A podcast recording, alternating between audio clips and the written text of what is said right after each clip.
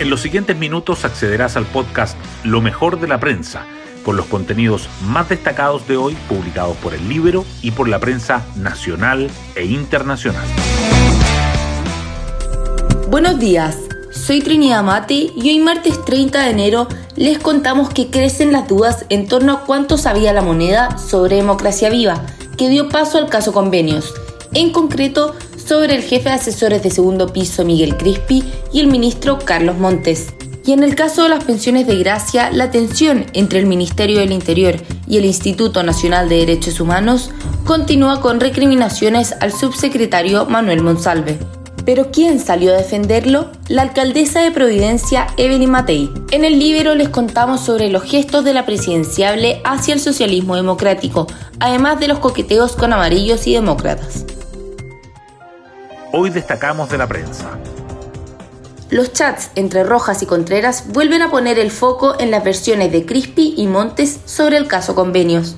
Las conversaciones entre la ex subsecretaria de Vivienda Tatiana Rojas y el ex Seremi Antofagasta Carlos Contreras, previas a la revelación de traspasos a Democracia Viva, reabren la interrogante de cuándo tuvo el Ejecutivo, a través del jefe de asesores Miguel Crispi y el ministro Carlos Montes, la información sobre el caso. La moneda Revolución Democrática y otros partidos oficialistas dijeron que no hay antecedentes nuevos, pero algunos legisladores plantearon dudas y criticaron al gobierno.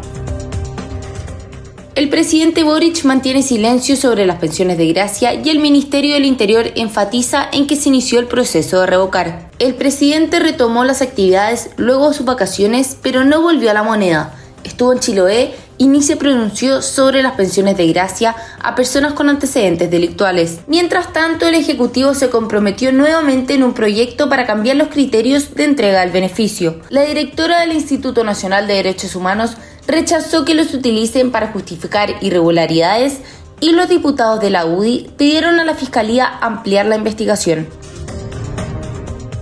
El Senado aprueba la ley corta de ISAPRES e incorpora mecanismos que posibilitan la mutualización de la deuda. La Cámara Alta despachó el proyecto para viabilizar los fallos de la Corte Suprema, aprobando el reajuste extraordinario del precio de los planes de salud y la denominada mutualización que reduce el monto que adeudan las aseguradoras por cobros en exceso a 451 millones de dólares, menos de la mitad de lo calculado por el Ministerio de Salud. El oficialismo aseguró que irá al Tribunal Constitucional. La Contraloría endurece la normativa sobre el lobby tras las reuniones en la casa de Pablo Salaquet. El organismo le dio la razón a la moneda y concluyó que no hubo misiones de los ministros al no registrar los encuentros que tuvieron con empresarios en la casa del lobista. Sin embargo, dispuso nuevas medidas tendientes a perfeccionar los criterios jurisprudenciales de esta Contraloría en la materia, emitiendo instrucciones destinadas a los organismos y servicios públicos de la Administración del Estado. El Consejo Fiscal Autónomo alerta sobre un déficit proyectado por el Ministerio de Hacienda para el 2026. La entidad advirtió que la nueva estimación es de un menos 0,05% del PIB al cierre de este gobierno, que antes era de un menos 0,03%, y dice que no garantiza la sostenibilidad de las finanzas públicas y podría generar que la deuda pública sobrepase su nivel prudente en la próxima década. Senadores del oficialismo dan por perdida la fórmula del 3 y 3 para la reforma previsional.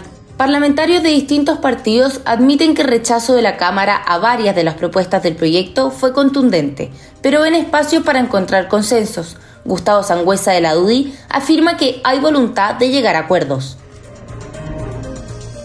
La Cámara confirma el primer caso positivo en el test de drogas y Schneider se declara en rebeldía.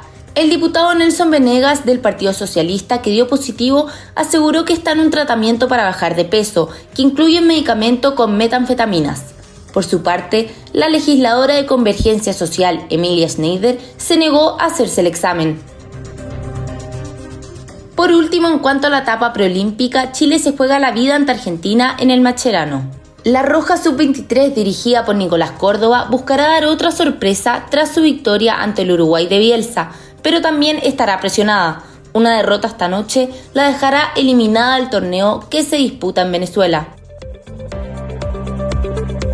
Bueno, eso sería todo por hoy. Yo me despido y espero que tengan un excelente martes. Nos vemos mañana en un nuevo podcast, Lo mejor de la prensa.